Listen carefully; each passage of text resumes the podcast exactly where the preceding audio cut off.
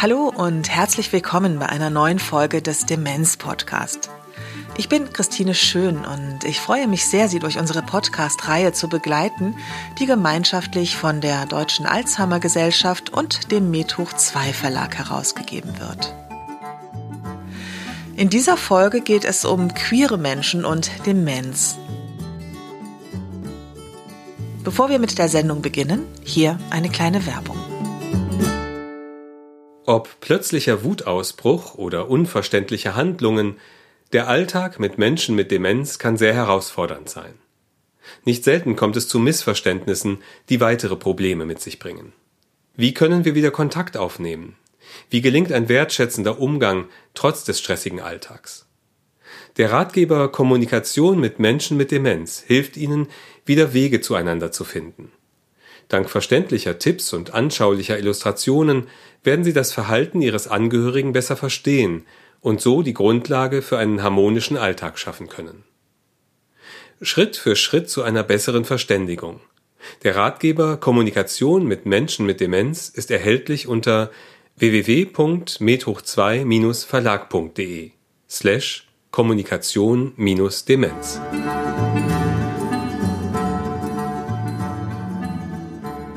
LSBTIQA+. Das sind Menschen, die lesbisch, schwul, bi, trans, intergeschlechtlich, queer oder asexuell leben. In dieser Sendung möchte ich sie gerne der Einfachheit halber queer nennen. Warum eine Sendung zum Thema Queer und Demenz? Queere Menschen, die in den 1930ern bis 1960ern aufgewachsen sind, haben eine bleierne Zeit erlebt, waren Verfolgung und Diskriminierung ausgesetzt oder mussten sie befürchten. All dies wirkt bis heute nach, natürlich. Und es wirkt sich aus, auch auf die Pflege. Deshalb bin ich davon überzeugt, dass wir heute über die Geschichte Bescheid wissen müssen, um mit queeren Menschen im Alter, mit queeren Menschen mit Demenz gut umgehen zu können. Ich möchte gerne am Anfang, unabhängig von Demenz, ein Bild der Zeit aufmachen. Ein Mann, der mit einem anderen Mann Unzucht treibt oder sich von ihm zur Unzucht missbrauchen lässt, wird mit Gefängnis bestraft. Das ist der Paragraph 175 in der von den Nationalsozialisten verschärften Fassung, die von 1935 bis 1969 galt. Im Nationalsozialismus wurden Homosexuelle gezielt in sogenannten rosa Listen erfasst. Sie wuchsen mit Angst, Bedrohung und Identitätsverlust auf. Ein Coming-out hätte den Verlust des Arbeitsplatzes, Ausgrenzung aus der Gesellschaft, Verhaftung, Gefängnis oder Vernichtung im Konzentrationslager bedeutet. Lesbische Frauen existierten im Strafrecht zwar nicht, es wäre aber hochgradig gefährlich gewesen, lesbische Liebe offen zu leben. Dies gilt auch für alle anderen queeren Lebensweisen. Die Listen wurden nach dem Zweiten Weltkrieg teilweise von den gleichen Beamten weitergeführt. In der Bundesrepublik standen schwule Männer mit einem Bein im Gefängnis, Frauenliebe und andere queere Lebensweisen hatte es einfach nicht zu geben. Zwischen 1950 und 1969 wurden etwa 50.000 Männer wegen ihrer Homosexualität verurteilt. 1969 wurde der Paragraph 175 in der Bundesrepublik entschärft, abgeschafft jedoch erst 1994. Die Zeit der Verfolgung und des Versteckens steckt vielen weiterhin in den Knochen. Im ersten Teil der Sendung möchte ich gerne heute alte queere Menschen zu Wort kommen lassen, denn nur sie können das Thema neben den Zahlen plastisch werden lassen. Ihnen allen danke ich schon jetzt für Ihre Offenheit. Jürgen ist 70 Jahre alt und lebt in einer Stadt an der Küste, zurzeit in einer Pflegeeinrichtung. Ich bin 1953 geboren, also als ich 13 war, war das 1966. Es war ja noch mitten in der Zeit, als Paragraph 175 brutal angewendet wurde. Da wurde mir schnell klar durchgetuschelt, dass man darüber nicht reden darf. Und dass man das auch nicht zeigen darf. So, und damit war das Tabuthema natürlich für lange Zeit gesetzt. auch als nachher Paragraph 175 entschärft wurde 1969, war das ja nur auf dem Papier. Die Menschen haben das im Kopf immer noch nicht realisiert, manche bis heute noch nicht. Als es hier um die Ehe für alle ging, jetzt als übernächster Schritt, gab es ja auch Interviews aus Süddeutschland und da sehe ich noch eine ältere Dame aus Baden-Württemberg vor mir, die gesagt hat, ne, nein, das wäre ja also wieder natürlich, dass Menschen, wenn er homosexuell wären, ja, es würden ja auch Schafe mit zwei Köpfen oder Kälber mit zwei Köpfen geboren und so ungefähr hat sie das dargestellt, ja, also eine Missgeburt. Und da kann ich natürlich nur drüber lachen, das macht mich auch wütend. Aber man muss damit leben lernen und äh, ich bin halt vorsichtig. Und mein Outing ist erst ganz spät gewesen. Da war ich schon nicht mehr voll berufstätig und schon über 50 Jahre alt. Insofern habe ich also eine ganze, eine ganze Menge von Jahren habe ich eben als schwuler Mann nicht ausleben können. Ne? Habe keinen Partner gehabt, konnte das so nicht ausleben. Gisela ist Jahrgang 1932. Mit ihr habe ich vor etwa 20 Jahren ein langes Interview geführt. Mittlerweile ist sie leider verstorben und so konnte ich sie nicht fragen, ob ich die Aufnahmen für diese Sendung nutzen darf. Deshalb habe ich ihren O-Ton von einer lesbischen Frau nachsprechen lassen. Für mich war das Erstrangigste meine Liebe zu Frauen. Das war das Zentrum meines Lebens. Ich wusste, dass es unerwünscht war, etwas Verbotenes war. Ich konnte aber nicht davon lassen. Ich war dem ausgeliefert. Ich hatte einmal sogar mit einem Mann eine kleine Scheinbeziehung, so als Deckmöglichkeit, damit es nicht so aussah, dass ich nie einen Freund habe. Ich habe etwas sehr gelernt in meinen jüngeren Jahren, in meiner Zeit als Jugendliche und dann auch als junge Erwachsene, Theater zu spielen. Und diese Theaterspielerei ist mir mein Leben erhalten geblieben. Ich kann sehr gut vortäuschen, bis heute anderen etwas vorspielen aus dem FF. Ist einerseits traurig, aber bringt auch eine Menge Vorteile. Was auch eigentlich die Tragik war, dass ich zutiefst wusste, es ist falsch, was in mir ist. Es ist etwas Abzulehnendes, auch für mich selbst. Ich habe es also negativ besetzt, als, heute sagt man triebhaft, als etwas Triebhaftes, wo ich nicht von loskam. Eine Sucht, von der ich nicht wegkam, mit der ich leben musste und die mir aber unheimlich viel Spannung und Schönes brachte, aber unerlaubt und ich will es ruhig sagen, krankhaft war und wo ich mich vielleicht heilen lassen konnte, wenn ich eine Psychotherapie machte. Das kam in den 60er Jahren. Das habe ich wohl gemacht, denn ich dachte, so kann es nicht bleiben, ich werde irgendwie nicht glücklich werden im Leben. Das passt ja nicht in diese Welt. Bis heute ist einfach noch eine gewisse Selbstablehnung und Selbsthass in kleinen Mengen erhalten geblieben bis heute. Immer nur spielen müssen, sein ganzes Leben nur spielen zu müssen, glauben Sie mir, es entfremdet einen von einem selbst. Man ist nicht mehr man selbst, weil man immer nur eine Rolle ist.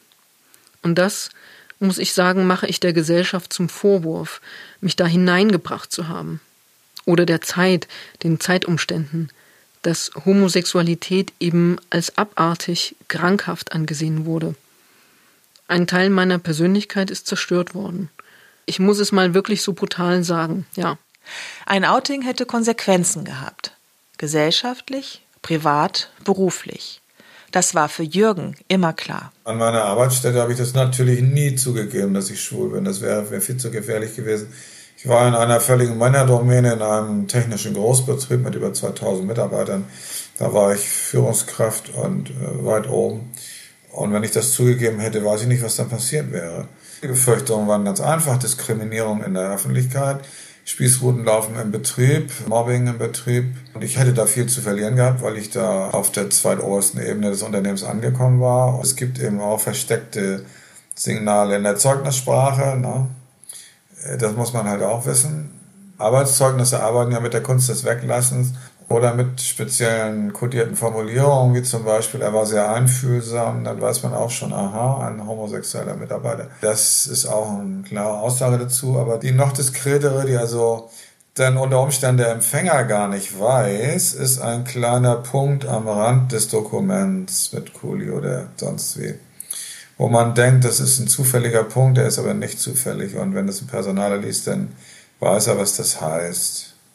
Also ich habe da mal gut daran getan, das für mich zu behalten. Ich wurde mal von meinem Chef gefragt, er hat sowieso ein paar unzulässige Fragen gestellt, aber das habe ich ihm nicht übergenommen, weil ich Ich wusste, dass, dass das unzulässige Fragen sind und er wusste, dass er sie eigentlich nicht stellen darf. Er stellte sie aber trotzdem. Und er hat mich dann schon in der Probezeit gefragt, liiert sind sie nicht irgendwie?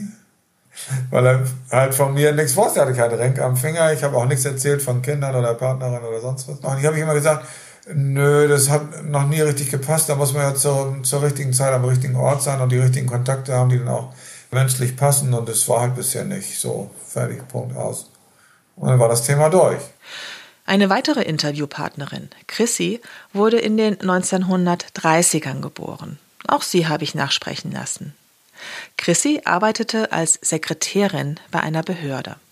Also wenn dann mal jemand so war und das sich rumgesprochen hatte, also das ging alles nur hinter der Hand. Ach ja, hast du gesehen, die, die ist schon wieder gebracht worden von ihrer Frau. Ja, und das war dann immer so sehr abwertend, nicht? Das war nicht so optimal.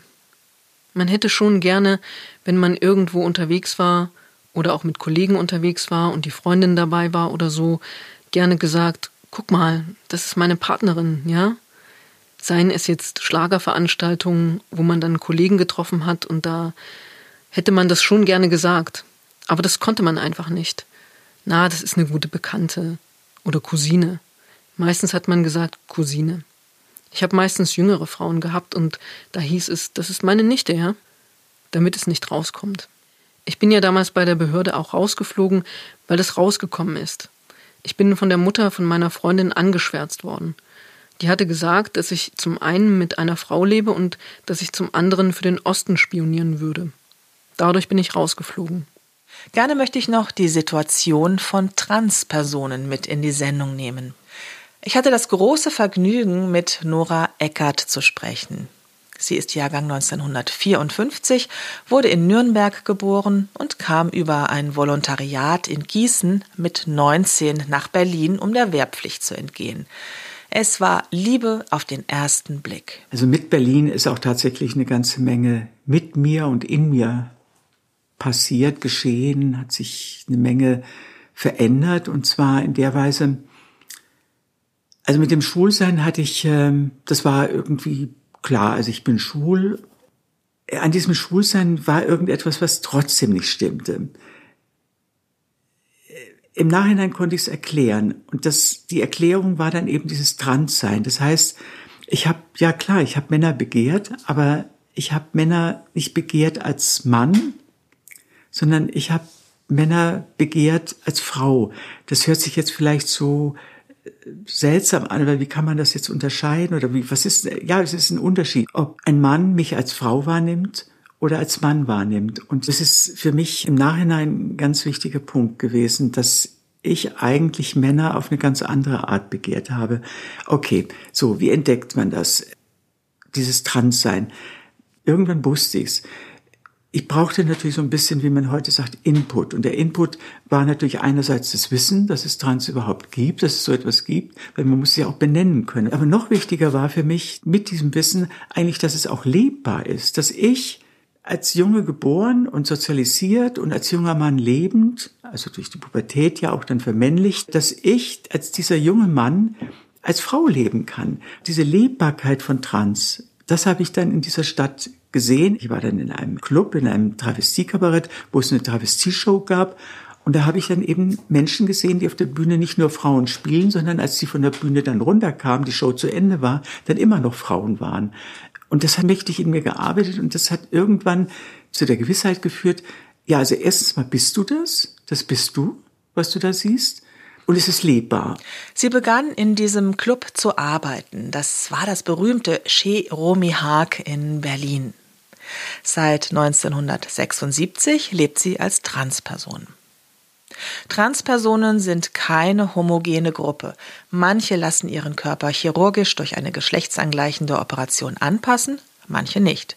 Manche nehmen gegengeschlechtliche Hormone, manche nicht.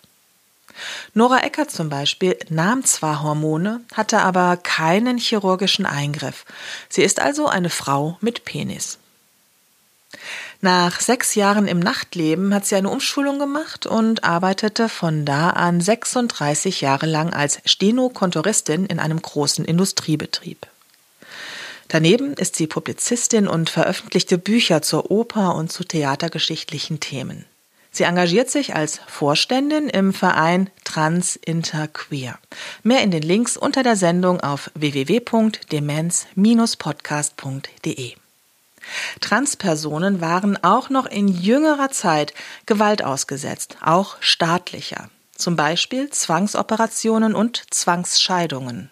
Der Gesetzgeber ging halt davon aus, wer trans ist, will sozusagen im Wunschgeschlecht verschwinden. Das heißt, äh, alle Transpersonen wollen eine geschlechtsangleichende Operation und damit ist dann die Frage von dieser Fortpflanzungsunfähigkeit ja damit äh, beantwortet, denn in dem Moment, wo ich eine äh, eine geschlechtsangleichende Operation durchführen lasse, sind eben die Geschlechtsmerkmale, die eben Fortpflanzung ermöglichen, weg.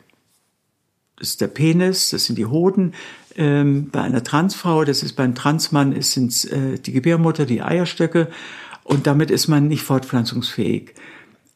Und damit hat sich das für den Gesetzgeber so, der hat sich das eben so naiv wahrscheinlich so vorgestellt. Naja, alle Transpersonen wollen ja sowieso eine geschlechtsangleichende Operation ist nicht der Fall. Das heißt, und bis 2011 äh, war das tatsächlich der Fall, dass man eben diese, um eine Personenstandsänderung, eine Änderung des Geschlechtseintrags zu erlangen, zu bekommen, dass man also tatsächlich ähm, diesen Nachweis führen musste, nicht fortpflanzungsfähig zu sein. Es gab eine ganze Menge Verfassungsbeschwerden gegen dieses transsexuellen Gesetz, weil es enthielt eine ganze Menge Regelungen, die mit unserer Verfassung und mit Menschenrechten überhaupt nicht vereinbar waren. Also es war nicht nur diese Sache mit der sozusagen Zwangssterilisation, wenn man so will, sondern da gab es also noch ganz andere Aspekte. Zwangsscheidung zum Beispiel auch, äh, war auch bis 2000 acht äh, mussten bestehende Ehen bei Transpersonen geschieden werden. Also es konnten nicht eine Transfrau und die Ehefrau konnten nicht zusammenbleiben, auch wenn sie das wollten.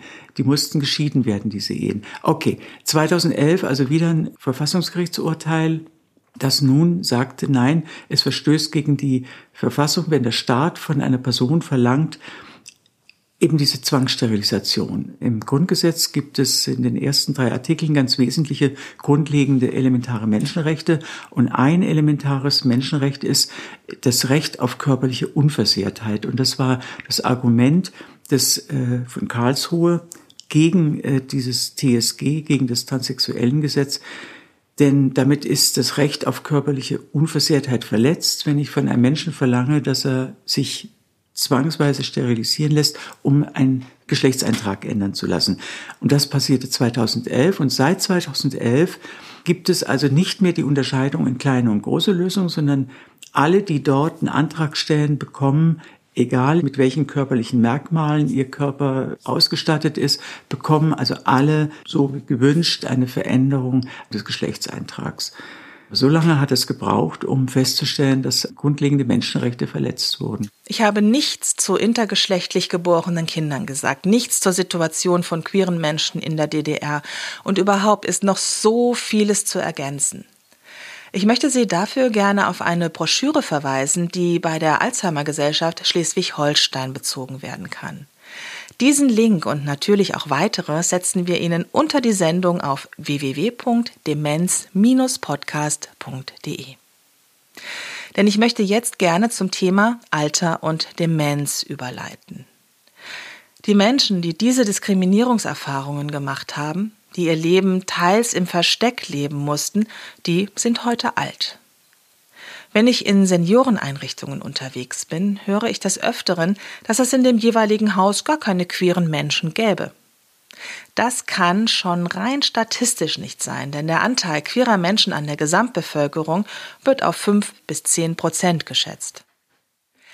Dieter Schmidt von der Schwulenberatung Berlin ist Diplompsychologe, psychologischer Psychotherapeut und Schauspieler und seit zwölf Jahren in der Fachstelle LSBTI Plus Altern und Pflege tätig.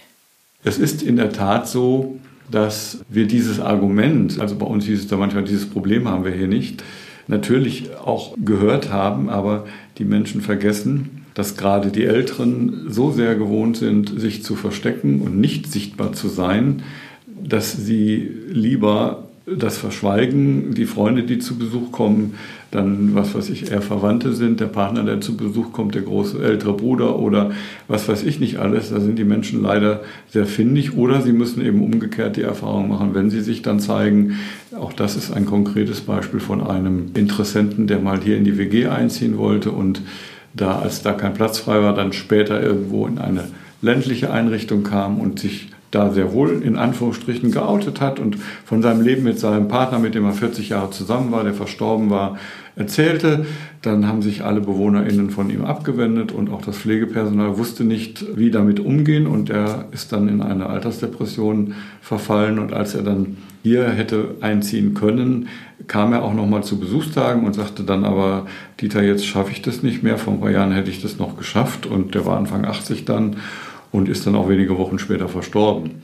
Die WG, von der Dieter Schmidt spricht, befindet sich im Lebensort Vielfalt der Schwulenberatung Berlin. Dort leben mehrere Generationen zusammen. Etwa 60 Prozent sind schwule Männer über 55. Es gibt eine betreute Wohngemeinschaft für acht schwule Männer mit Pflegebedarf und oder einer Demenzerkrankung.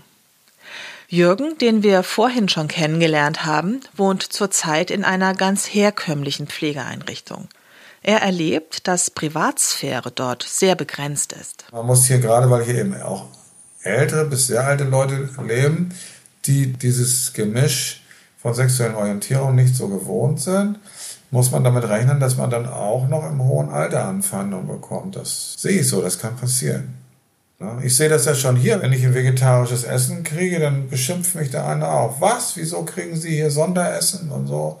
Aber das ist jetzt so ein Randthema. Damit wollte ich nur zeigen, man kann hier also überraschende Anfeindungen bekommen, nicht nur wegen sexueller Ausrichtung, sondern auch wegen anderer Gewohnheiten. Ne? Ja, da geht es ja schon los. Die ist hier eben leider gar keine Privatsache. Ne? Wenn ich hier also einen homosexuellen Freund zu Besuch kriege, dann überlege ich schon zu welcher Zeit dass dann nicht gerade zu der Zeit am Pfleger reinkommt. Es gilt zwar auch die Unverletzlichkeit der Wohnung für das Zimmer, aber also, nee, das suche ich mir dann schon aus. Zu welcher Zeit mache ich das? Ja, damit da hier nicht gerade jemand reinkommt. Denn die haben ja alle einen Schlüssel hier. Also auch wenn ich mein Zimmer abschließe, die Pfleger haben alle einen Schlüssel. Die sind auch verpflichtet nachzugucken, ob der Mensch noch da ist und noch lebt. Wir haben hier keine Privaträume in dem Sinne, wo wir mal intim abgeschieden irgendwo äh, hinsetzen oder hinlegen könnten. Das, das ist hier nicht so alles möglich. Das ist die Begrenzung eben. Umso wichtiger für ihn, dass eine Atmosphäre der Wertschätzung herrscht und dass Diskriminierung nicht geduldet wird. Er tut dafür, was er kann. Zum Beispiel hat er einen Artikel geschrieben, der in seiner Einrichtung ausgelegt wurde. Pflegekräfte sollten wissen, dass homosexuelle Menschen auch im höheren Alter genauso ihre sexuellen Bedürfnisse haben können wie im jüngeren Alter.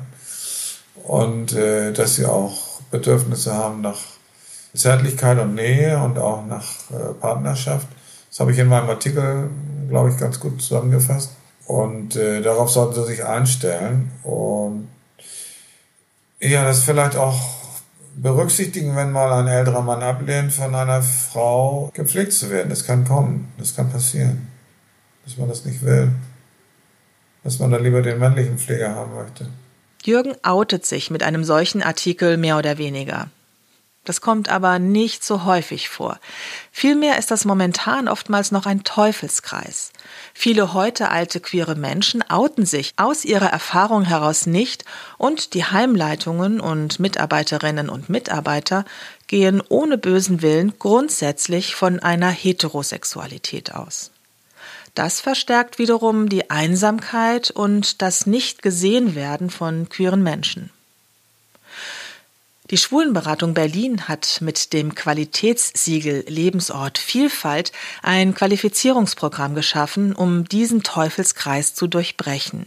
Und das hilft allen. Wir haben in der Tat Einrichtungen von München bis Kiel und glücklicherweise werden es immer mehr. Wir haben angefangen mit nur stationären Einrichtungen, haben sehr schnell auf ambulante Pflegedienste erweitert. Mittlerweile gehören auch Hospize, Krankenhäuser und Tagespflegeeinrichtungen dazu. Was ich auch immer wieder in meinen Vorträgen oder wenn ich irgendwo eingeladen bin, feststelle, wenn ich den Menschen deutlich und klar machen kann, dass Diversität ja nicht zum Beispiel auf sexuelle oder geschlechtliche Identität beschränkt ist oder aber auf äh, ethnisch-kulturelle Vielfalt etc., sondern dass es darum geht, divers, also vielfältig zu pflegen, heißt, den Menschen so wie er ist im Auge zu haben. Ja, völlig egal welchen Hintergrund.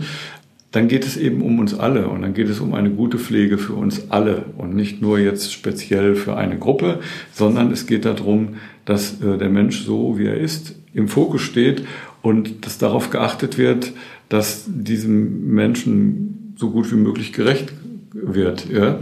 Und will nur ein anderes Beispiel geben zu den Fortbildungen, die es bei dem Qualitätssiegel gibt, gibt es zum Beispiel auch welche zu Körperbildern. Und ein Pflegedienst, ein kleiner, berichtete dann, dass dieses Körperbashing, also dass Menschen, die etwas korpulenter sind, oft irgendwie so Diskriminierung erfahren haben, auch KollegInnen und so weiter, dass das nach solchen Fortbildungen zum Beispiel aufhört. Ja, dass das also tatsächlich etwas verändert. Und das heißt, das ist nicht nur etwas durchaus Positives für die BewohnerInnen, die dort leben, sondern auch für die Menschen, die dort arbeiten. Und das ist auch etwas, was zum Beispiel Zehnthof, das ist eine große städtische Pflegeeinrichtung in Dortmund, was mir letztens noch wieder die Leiterin eben vermittelte, dass sie sagte, ja, also es war eine große Herausforderung, aber wir sind so froh, dass wir es gemacht haben und auch gerade, dass wir die Schulung gemacht haben, weil wir festgestellt haben, die Haltung der Menschen, die hier arbeiten, ist eine andere und umgekehrt auch aus wirtschaftlichen Gründen ein positiver Effekt. Es bewerben sich sehr viele Menschen wegen des Siegels und nicht, weil sie schwul oder lesbisch sind, sondern weil sie sagen, äh, eine Einrichtung, die sich so breit gefächert aufstellt und so offen ist, in der bin ich auch besser aufgehoben als in einer, wo ich bestimmte äh, enge Rahmen einhalten muss. Hier kann ich mich sehr viel besser entfalten. Wichtig im Umgang mit alten queeren Menschen sind subtile Zeichen und kein noch so wohlmeinendes Outing, zum Beispiel im Erstgespräch. Hier wäre es wünschenswert, wenn einfach immer davon ausgegangen wird, dass ein Mensch nicht per se heterosexuell ist und Mitarbeiterinnen und Mitarbeiter dementsprechend formulieren. Dann ein Regenbogen am schwarzen Brett oder im Logo, ein queeres Magazin neben der Promi-Zeitschrift, queere Literatur im Bücherregal. Diese Zeichen werden sehr genau registriert und führen vielleicht nicht zum Outing, aber dazu, dass queere Menschen sich willkommen und nicht ausgegrenzt fühlen. Mehr dazu und zum Qualitätssiegel Lebensort Vielfalt finden Sie in den Links unter der Sendung auf www.demenz-podcast.de. Welche möglichen Auswirkungen hat das, was wir in dieser Sendung entwickelt haben, nun auf queere Menschen mit Demenz? Sehr viele Erfahrungen gibt es noch nicht, aber doch ein paar, zum Beispiel aus der Pflege-WG für schwule Männer im Lebensort Vielfalt. Also das Besondere, was eben dabei zusammenkommt, ist, dass zum Beispiel einfach in der Demenz passieren kann, dass jemand, der sich eben Jahre und Jahrzehnte lang versteckt hat, aber dann ja sozusagen die Kontrolle in Anführungsstrichen verliert, ja, sich plötzlich unfreiwillig outet und plötzlich dem Pfleger in den Bobbes kneift oder ähnliches mehr. Ja? Äh, auch das ist ja so etwas, was eben vorkommen kann. Und wenn Personal insbesondere dann erstmal damit keine Erfahrung hat und nicht umgehen kann, wissen sie das erstmal gar nicht einzuordnen. Ja? Oder dass eine Frau, die vielleicht bi war, ja, aber eben verheiratet war und ihr Bi-Sein nicht ausgelebt hat, ja plötzlich romantische Avancen einer Frau gegenüber macht und die das überhaupt nicht einordnen kann dann sind es so, so, Sachen, da wird so vieles vermischt, dass zum Beispiel demenzerkrankte Menschen oftmals auch sehr stark sexualisiert sein können. Ja, das ist völlig unabhängig davon, welche Identität sie haben. Das passiert einfach und da gilt es, einen Umgang damit zu finden. Auf Menschen mit Demenz wird in Einrichtungen besonders geachtet. Dieser wohlwollende Blick kann aufgrund der Erfahrungen aber auch als Verfolgung gedeutet werden. Die kriegen dann auch Angst, ne? weil gerade wenn sie immer sich also versteckt haben und nicht entdeckt werden wollten und sich unsichtbar gemacht haben, fühlen sie sich ja jetzt sozusagen nackt. Ja? Oder sie wissen gar nicht warum. Ja, und das kann einfach Angst auslösen. Ne? Das kann ganz massive Angst auslösen, bis hin zu Verfolgungsängsten, weil natürlich auch aus der Geschichte heraus, da erinnern Sie sich dann eben dran, dass wenn Sie früher beobachtet wurden, Sie auch immer Angst haben, das kann ja jemand von der Polizei sein oder von der Gestapo oder woher auch immer, der mir was Böses will. Und wenn ich natürlich dann so massiv beobachtet werde, kann das einfach die Angst auslösen, da will mir jemand was. Ne? Also ich denke, dass die Demenz nochmal das Thema Trans nochmal zusätzlich zu einer Herausforderung macht, weil ja nicht klar ist, wie die Person sich selber wahrnimmt.